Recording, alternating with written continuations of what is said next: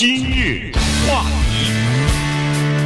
欢迎收听由中讯和高宁为你主持的今日话题。Joe Robertson 呢，他马上就要出一本书啊，这本书的名字呢叫做“呃，吃野生的东西”。呃，副标题呢是“这个是呃最有益健康的一个逐渐失去的环节”哈。那么，呃，今天呢，我们就把他书里头和他平常所写的文章里头的一些健康的内容呢，告诉大家，尤其是有关于吃。的健康的这方面的东西哈，因为我们一直在说，呃，多吃蔬菜水果对健康是有益的，这个是确实没错。可是问题，选择什么样的蔬菜，选择什么样的水果，这里边学问就大了。因为现在在超市里边，我们所看到的蔬菜也好，水果也好呢，有很多。几乎是全部吧，基本上都是人工培育出来的，有很多都是基因改造过的东西啊。所以呢，尽管它可能对你的健康有好处，但不是呃最大的好处。最大的好处要吃这个野生的东西。对，当然这是 Joe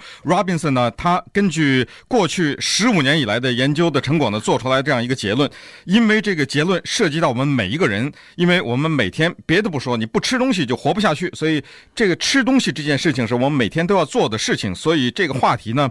非常的有趣，也非常的重要。同时，它的结论可能和我们平时在生活中听到的其他的一些方面的建议又不太一样。这个里面他说的一些东西呢，确实是很多东西他不说是我们不知道的。对，而这些东西呢，是过去十几年的食品方面的研究的成果。同时呢，它也是涉及到我们每一个人的健康，因为我们都知道现代社会的四大疾病啊，这四大疾病确实是缠绕着我们，而这四大疾病呢。可能在古代的小说当中，包括《三国演义》啊什么这些小说当中，没有太听说过描述。你可以说是因为古人可能没有这个名词或者不知道，但是我们也必须得承认，这四大疾病确实是困扰着我们现代人的四大疾病：第一，癌症；第二，心脏病；第三，糖尿病；第四，老人痴呆。对吧？嗯、对，这四个病，这是我们在现代生活中经常听到的，也是经常带给我们苦恼，带给我们的亲戚、我们的朋友、家人等等啊。所以今天呢，这个话题就显得格外的重要，因为我们伟大的中医啊，其实早就告诉我们这个道理，就是你把什么东西放到嘴里，你吃什么东西。这个是直接影响你这个人的整体的这个循环，你的个人的身体的各种各样的，在不同情况之下的你的身体的状况，你不同年纪应该吃什么东西。我们的古人为我们做出了非常伟大的贡献啊！同时呢，如果你的身体哪里有不适，治不治病还是吃什么东西，对吧？对，吃这些中药，这个草能够治那个病，那朵花吃下去可以管这件事情。那么，古希腊的著名的医学家。这个人恐怕是现代医学的奠基者哈，Hippocrates，希波拉提斯，他说过一句名言，他就是说，造物主啊，我真的希望让你把造给我们的这个食物呢，让我们吃的东西就是我们的医药，同时我们所服的药也就是我们的食物，也就是说药食合一，对，这个是最好的。嗯，也就是说你吃的时候。如果吃的健康、营养平衡的话，那么你就不需要吃药了，因为你吃下去的这个食物就等于是药物了，就等于是把你的这个也就是身体的状况吃好了以后就别不用吃药了嘛，调就是调节到最好嘛，嗯、对吧？以前我曾经记得咱们呃多年前还讲过一本书，叫做《把吃出来的病吃回去》。当然那个是中文的，后来也引起一些批评，因为它里头的那个论点有点有的是有点问题。但是问题今天讲的这个呢是有科学实验和根据的东西啊，所以呢人们都知道这个多年来大家一直在听这么一个呃说法，就是吃新鲜的蔬蔬果，吃新鲜的菜。应该是没有什么问题的，这个呢是最接近于让人的身体更健康的一个途径。但是现在这一条需要稍微的修改一下，也就是说，当你吃这个新鲜的水果和蔬菜的时候呢，恐怕还要再挑一下什么样的种类、什么样的东西吃下去以后才能得到最大的健康啊。过去的十五年的呃研究的这个经验里头来来看到说，人工培育的东西呀。呃，尤其是经过转基因的培育的东西呢，尽管好吃，尽管有的时候颜色看上去好看，呃，但是它这个不管是蔬菜还是水果这些产品里边的叫做植物营养成分越来越少，这个呢是一个很大的问题。那么现在没有一个确切的东西是说植物的营养成分减少，所以人们现在刚才所说的这个四大疾病的罹患率就比较高。可是问题恐怕也不能说没有什么关系，因为其实并不是最近这五十年。一百年，人们才开始对整个的这个食品，包括是庄稼也好，呃，蔬菜也好，水果也好，进行改良。实际上，早在万年之前，嗯，人们就已经开始从那个刀耕火种之后，开始人们进入都进入到这个呃农耕的这种呃作业之后，开始自己种粮食，开始自己呃有农作物生产，然后自己供人们吃消费的时候呢，其实。逐渐的，这个植物就不再是野生的了，也也就是说，从那一刻开始，这些植物的营养成分就开始下降了。嗯，于是这个所谓的哈，就是大自然提供给我们的种在地里面的这些庄稼呀，实际上都已经被驯化了，它已经变成家养的东西，它们已经不再是野生的了。那么，当它不再是野生的时候，从万年之前呢？这些植物、这些蔬菜就开始了这样的一个旅程，就是它们身上所含的植物营养素比那个野生的就越来越少。那当然，有些人可能马上产生的问题就是：啊，你既然这样说的话，我想吃那个野的，到哪吃去啊？那很多的时候就是没了，是，呃，这就是没了。所以为什么就是现代人有可能是古代人所没有的这些疾病？比如说，现代的科学呢，提供给我们这样的一种可能。过去还不行，现在就是它能够把野生的植物和蔬菜，就是野生的这些植物和现在的家养的这个植物进行比较。这个技术在过去的十五年大大的提高，所以有了这个技术以后呢，现在科学家告诉我们这些事实就是不容争议的。就是过去，比如说北美的印第安人，他们吃一种花叫做蒲公英，这大家都知道，不是那一吹就满天飞的那。它之前它它不是还是一种野菜嘛，是吧？对。对野生的蒲公英这个东西，它含有的这种植物的营养素，比现代人类所推崇的一个东西叫做菠菜。菠菜英文有一个外号叫 superfood，因为这东西很多小孩不爱吃嘛，所以呃，以至于有一个卡通叫大力水手，就专门是为这个菠菜做广告的。那么这个东西，野生的蒲公英比我们人类认为营养程度极高的一个菜叫做菠菜，它的植物营养素高七倍。嗯，这是科学的研究告诉我们的。同时，一种紫颜色的马铃薯，这个主要是产生在秘鲁这个地方。我不知道他说的这个 purple potato 是不是我们吃的那个紫薯。紫薯好像是甜的，是是有点像这个红薯一样，对，有点像那个。就是、但是呢，它这个英文是 purple potato，确切的中文是什么也搞不清楚，所以我只能把它直译为紫颜色的马铃薯。这是秘鲁产的，它比我们平时在超市买的那种不是紫颜色的那种马铃薯所含的这种营养素呢，是高达二十八倍。那也就是这个紫的颜色。是非常好的一个颜色，而且它不是一般的这个植物营养素啊，它这个是抗癌症的一种叫做花青素吧？对，这种花青素抗癌症的这个成分比普通的马铃薯高二十八倍。更可怕的是野生的苹果。我们在超市经常看到，美国有一个著名的苹果叫 Golden Delicious 啊，这个金黄的那个苹果啊，又大又圆哈，上面皮啊非常的干净，因为用了改基因以后，那个昆虫已经不再去咬它了嘛，所以光滑而整洁，而且很甜。这个苹果，可是呢，拿它跟一种野生的苹果对比，结果这个野生的苹果，它上面所含的这个植物营养素比那个 Golden Delicious 多达一百倍。那么稍待会儿呢，我们再继续看一看 Joe Robinson。他的这个新书当中告诉我们该吃什么，以及我们的食品在过去的万年当中是怎么演变的。今日话题，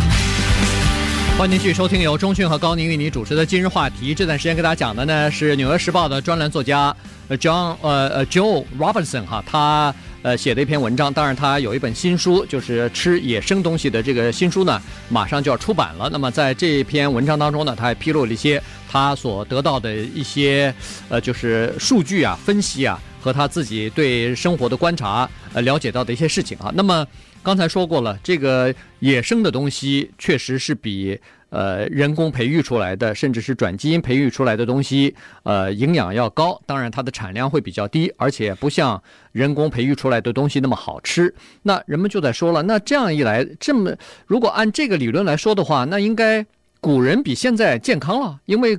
古代的人吃的都是野生的东西，没有加呃培育的这些东西。那为什么现在人的寿命比古代的人要长呢？那就就有这个问题要提出来了。对，那他就说了，他说实际上呢，从一个方面，从人类学家考古当中呢，可以发现一个东西，就是说在以前呢，首先有一个东西就是很少有人得老年病。在古代的时候，那有人说，哎，他活不到老年。可是问题，那个时候确实也还是有一些人能活到七十，呃左右，七十以上啊。呃，中国不是还说人到呃七十古来稀嘛？哈，那个时候活到七十岁以上算是健康的人。可是那些人，那古代的人为什么会寿命比较短呢？他这儿根据这个人类学家的资料来看呢，就是说大部分死于两种东西，第一个是受伤，嗯，受了伤以后。呃，当时没有什么医药嘛，所以就比较容易死亡。而且另外一个原因呢，就是感染哈，就是不管是病菌或者是传染病的感染，也可能是呃这个受伤以后的伤口的感染等等，所以没有抗生素之类的。所以呢，实际上大部分死亡呢是这两个原因，而死于什么心脏病、癌症或者是呃其他的一些糖尿病之类的人数呢，居然很少有。这个是一个比较关键的论点，也就是说，不能拿一个绝对的值来说宋朝的人活多大啊，然后现在的人活多大，然后这么比，然后就证明说我们现在吃的东西都是对的，也天天吃麦当劳，这也不行哈，哎，不能是这么比较，而是刚才说的那个现代人的四大挑战，就是癌症、心脏病、糖尿病和老年痴呆，你拿这个去跟古代人比，说古代人有没有这四个东西去比，而至于说受伤，为什么受伤？因为古代人天天打仗啊。对，你要承认这个东西，因为他的生活方式跟现在不一样。如果你要退到一万年多以前，那那时候可能不是他有老年痴呆而死，他可能那天少穿件衣服他就完了，嗯，对吧？那时候还光着身子闹不好。所以在这种情况之下呢，如果你这么比较的话，就是他们那个时候得的所谓蜕变性的疾病，现在呢考察出来并不如现在人这么多，所以这是一个情况。那么接下来呢，在过去的十五年来，农业科学告诉了我们这样两件事情。这两件事情呢，让我们听了以后觉得心里非常的焦虑哈。就是尽管每一个水果、每一个蔬菜都有自己的一个独特的历史，这个历史每一个水果、每一个蔬菜都是它的营养的成分越来越减少的历程，但是它们有两点共同，这就是人类呢做下的一件事情。这个人类做的这个事情呢，是自然和非自然的矛盾。怎么说呢？就是两件事情。第一。就是当农业产生的时候，一万年以前，人开始说：“哦，原来我还有的挑。”也就是大自然里面呢，有一些东西是苦的，有一些东西是酸的，有一些东西吃起来是涩的。这东西我吃到嘴里面不好吃，对身体可能他们提供的卡路里也不高。那时候不理解卡路里，但是他理解的是怎么，同样的这个东西，我吃了这个一会儿就饿了，要吃了那就不会饿，对吧？对，他明白这个东西，于是他开始回避这个叫做苦酸涩这样的食品。他所不知道的是，所有的苦的、酸的、涩的这个东西，乃是大量的含有植物营养素的东西，含有抗癌的成分的东西。他开始人工的去回避这些东西，然后去种植那些不苦、不酸、不涩的东西，甚至是甜的东西。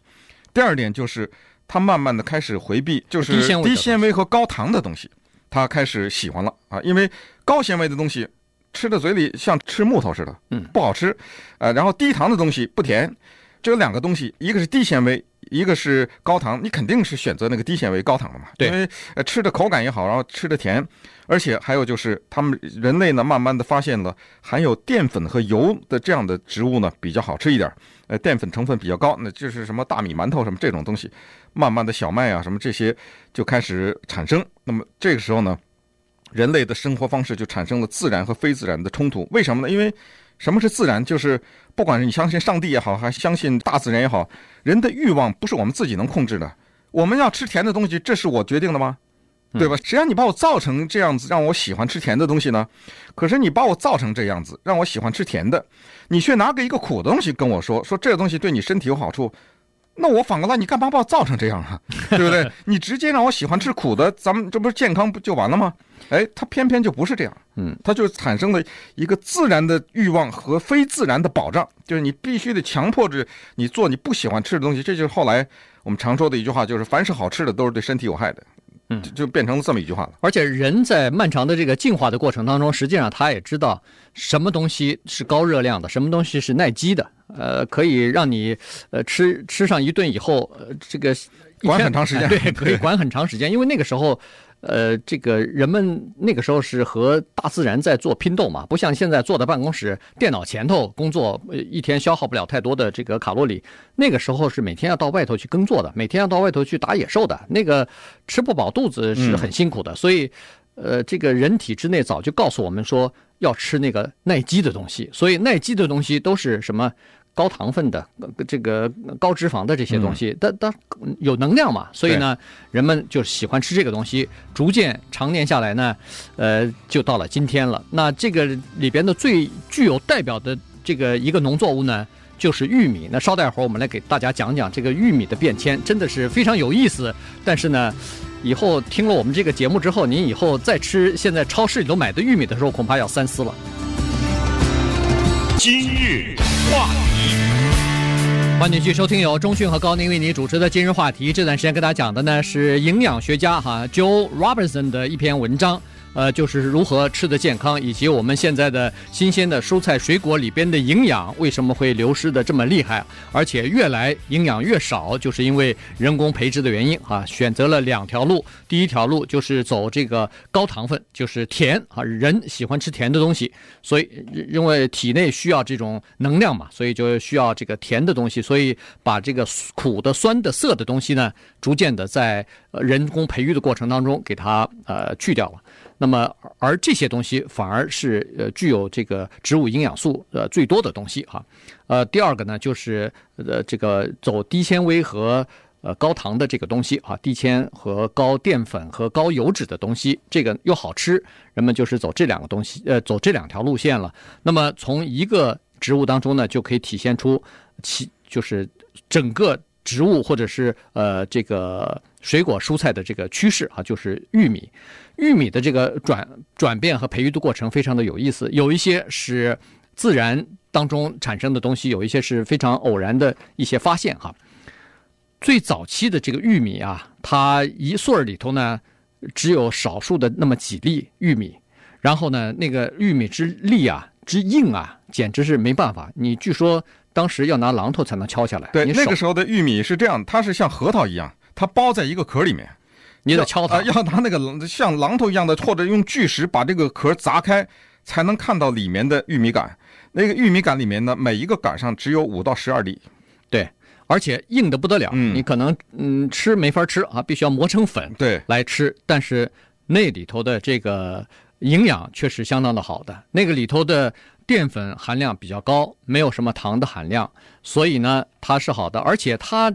古代的这个玉米的蛋白质的含量啊，是今天玉米的十倍。那你你这么想，就说你吃古代的那个野玉米，呃，野玉米十二粒的这只呃十二粒这个玉米粒，等你等不等于你吃整个的人十粒呃就是一百嘛，哎一百粒的这个现在的这个培育出来的这个玉米嘛。嗯哼。但是呢，它太硬。而且不甜，所以没人要吃。于是呢，逐渐的，他就人们就开始要改良这个农作物了哈。到一四零零年的时候呢，实际上就是欧洲人进入到北美大陆来，新大陆开发以后呢，突然发现，在墨西哥和美国呀，哎，人们吃一种稍微好一点的这个呃玉米了。那个这个玉米呢，已经比刚才所说的最原始的那个玉米呢。已经好吃多了。对，大自然首先做了第一道工序，就是大自然呢，在漫长的发展的过程当中呢，把那个野玉米外面的那层像核桃一样的壳呢给退掉了。也就是玉米呢，它长在玉米杆上面的，或者是长在那个玉米的心上面的这个呢，它就等于是露出来了，外面只是包着穗哈，就没有那层硬壳了。那人呢，就做了下面的一个工作，就是对它进行了一些改造。首先就是十五世纪的时候，以及后来到了十六世纪。当那个很多的移民已经来到美国的时候，他们首先开了眼界，就是发现这个地方，尤其是北美的这个印第安人，他们吃一种玉米怎么是花的呀？所以后来当时那个康乃狄克州的州长 John Winthrop，他曾经就有过一个记录，他说来到了这个地方，我们见过这种玉米，这个玉米是黄的、红的、蓝的，还有橄榄颜色以及发绿的这种颜色，甚至有一些玉米还是不同程度的黑色。那有的就是所有的这些颜色集中在一个玉米上面，这种花玉米让他兴奋不已。他就说：“哎呦，这怎么世界上有这种东西啊？”所以那时候他们开始吃这东西。这是十七世纪左右，到了十八世纪的时候呢，就产生了一件事情。这个事情跟一场战争有关系，就是美国的开国的国父华盛顿呢带领的士兵。打击印第安人的一个部落的时候呢，当时采取了一个焦土政策，就像是那个诸葛亮烧粮草一样，要把印第安人的粮食都给烧了，他们的种在地上的这些庄稼也给烧了。那么在烧的这个过程当中，有一个士兵叫 Richard Bagnall，他呢发现了有一种玉米比那个花的要甜。这个玉米呢不是花的，这个玉米是黄色的，深黄色的。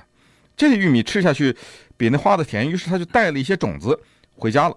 没想到他的这一个举动改变了整个的农业，就是他把这个黄颜色的玉米带回家开始种植，然后越来越多呢。这黄颜色的玉米人们吃起来再跟那花的一比，说：“哎呦，对不起，那花的咱不吃了，那花的不好吃，这黄的好吃。”那么这一下这黄玉米就开始，可是他那时候根本没有想到，就是那个花的玉米，它的植物营养素要比这黄的要高很多。对，尤其是那个黑颜色的、红颜色的，呃，这些它那个呃，就是刚才所说的植物营养呃非常的高哈。一八三六年的时候，New Haven 呢有一个市长，这个市长呢叫。呃，Darling 哈，他本身也是一个农民，他本身也是个农夫，也是种玉米的。他第一次就用科学的方法呢，开始呃种这个玉米了。漂白，哎，漂白。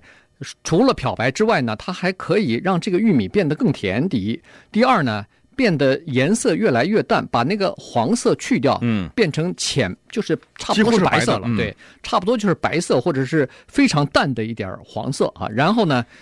而且可以调整它的日期，让它在七月中旬的时候就成熟，就可以到呃各家的户呃各家各户去呃可以吃了。所以呢，这个就是第一次人工进行玉米的这个呃就是培育了哈。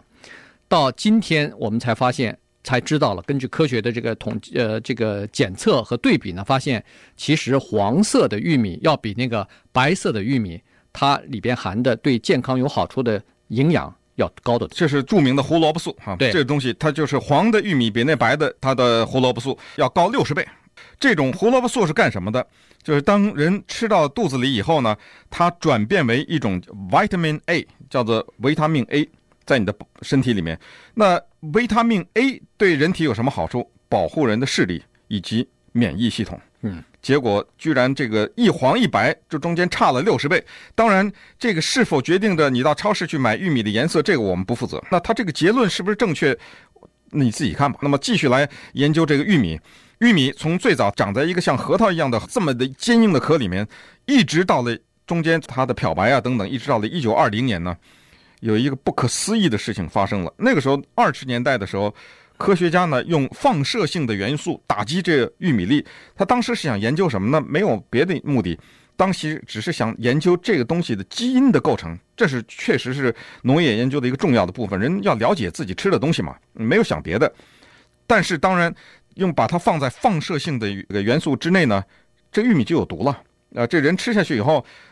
就长这个三条胳膊了之类的，所以呃，这个是 那倒不会了，但，这是肯定不能吃的，因为它变异了嘛，把它放在 X-ray 啊，还有有毒的这种成分里面，甚至有一种非常毒的放射性元素叫做钴，放到这里面，主要是研究它的成分，所以那个时候是不能吃的。可是呢，这种放射性的成分从二零年到四零年的时候，进一步放在了原子放射里面，这就毒害就更大了。可是，但那时候科学家还是想一个简单道理，我不是要吃啊，我只是要研究它的成分。可是呢，同时科学家也知道，过了一定的时候呢，这些放射性的成分，如果你几十年不动它的话，它就消退了，嗯，就可以吃了。就尽管是经过放射的成分，但是可以吃。所以在一九五九年的时候，我们的这个整体的农业革命就发生了一个本质的变化。对，一个基因学家叫做 John Lafnin 哈，他当时呢，大概不知道出于什么好奇，他就捡了几粒那个经过放射性。四十年代照照过的那个玉米粒放到自己嘴里头，突然一个惊奇的发现，他呃，其实别人不会放到嘴里头去尝这个东西哈，放射过了，然后很勇敢的，对，但是这个基因学家尝尝看吧，诶，突然发现真甜呐，这个玉米入口怎么这么甜？再一测，它那个糖分比以前照射过之前增加了十倍，嗯，甜了十倍，于是。简单的一个想法就在他的这个脑脑海当中形成了。那如果玉米粒儿照射一下的话，这不就等于变成一个把玉米变成一个造糖工厂了？嗯，这是有很大的商机的。嗯，于是这个他简单的吃了几粒玉米就得到一个商机，于是他认认识到这是玉米工业的一场革命到来了。所以在一六一九六一年的时候，他经过同样的方法抛掷之后呢。第一批甜超甜玉米的种子就开始卖出去了。那这个是美国大概在玉米方面第一个做转基因食品的一个这个试验啊，结果就获得了成功。不到三十年的时候啊，在美国的大街小巷，包括超市里边，百分之九十九的玉米都是这个超甜的玉米，因为这东西好卖啊，人们吃了以后喜欢吃啊。别的玉米的销量就一落千丈啊，所以越有营养的玉米反而越卖不出去了。那超甜的玉米，像或者我们说这个糖玉米呢，就逐渐的占领了美国的整个的超市。今日话题，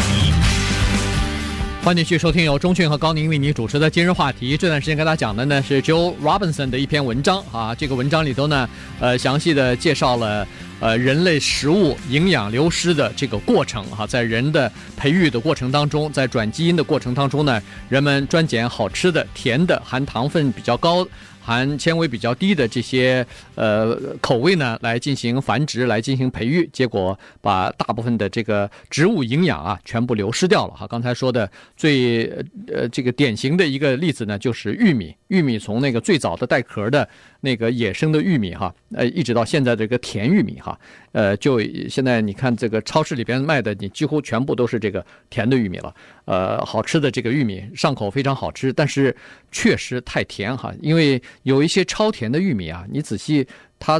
做了一个分析，来把那个玉米拿出来进行化验，发现百分之四十是糖分，所以这种玉米超甜的玉米呢，人们都管它叫 candy corn 哈，就是甜玉米。其实玉米华人也非常喜欢吃的，呃，有的时候在吃火锅的时候还放放几个玉米在里头煮煮哈。那吃自助餐的时候更是很多人都愿意吃那个玉米。可是，呃，从这个文章当中呢，是说黄色的玉米。呃，比白色的营养要高一点儿。那么，如果要是有黑色的、紫色的这种玉米呢，劝你赶快呃捡起来吃哈，因为你如果碰到这种玉米的话，它的营养成分是远高于那个浅浅色的玉米的。对，美国人呢，把这种花玉米作为装饰，实际上他们不知道，就是这种花玉米实际上它所含有的这种抗癌的物质也好，或者是它的植物营养素呢，远远高于白的和黄的玉米。那么，在三种玉米当中，排第一的是花玉米。排第二的是黄玉米，排第三才是那白的啊，所以这是它的一个排列。那接下来最后的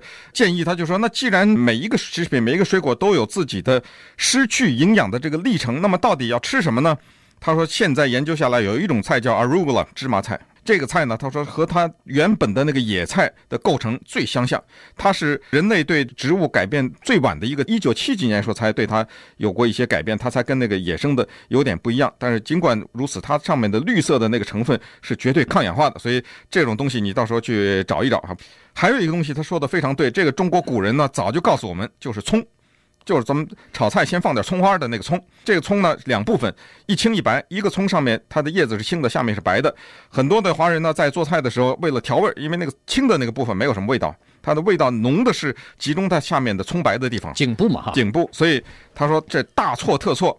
他说这个真正的营养成分、抗癌成分在那个绿的的颜色里面，它那个白的那一部分呢葱，那只是提供很强的那个味道，很香，所以。要吃葱，就是把那个葱的全部都要吃，所以下次咱就来一个葱炒羊肉，哎，这是好东西。对，小葱拌豆腐，这个也把那个要那个绿的，哎，对，绿的部分，青的和白的全部放进去啊，这个是好。而且他说还有一种老美国的超市里边有一种叫做绿洋葱，他说这种绿的洋葱呢，呃，比那个一般的我们所看的那个黄色的浅色的那个甜甜的洋葱呢，营养价值要高啊，它富含有这个一就是刚才所说的这个植物营养。呃，和那个野生洋葱呢，呃，比较接近，比较相似，所以呢，他就说了，比普通的洋葱的这个花青素啊，就是抗癌的这种花青素呢，至少是高五倍以上，所以这个绿洋葱也是好东西啊。另外呢，他也建议，就是说人们在做菜的时候啊，呃，尤其老美用很多的这个植物的香料啊，这个，呃，我们我们华人一般都是。葱啊，姜啊，大概就是这些东西哈，放点什么桂皮、呃八角之类的。但是老美的这种有那个 parsley，有那个这叫什么？欧芹啊，欧芹，然后 basil 啊这些九层塔啊，九层塔这些东西呢，他说这是好东西，哎，这都是好东西哈。它有这些气味，有特殊气味的东西，或者是你吃那个生菜，尤其是比较好一点的生菜啊，它里头含有那种苦和涩的那个味道的那种，呃，又有绿色颜色的这些东西呢，你记住。这里边含的这个营养素都比较高。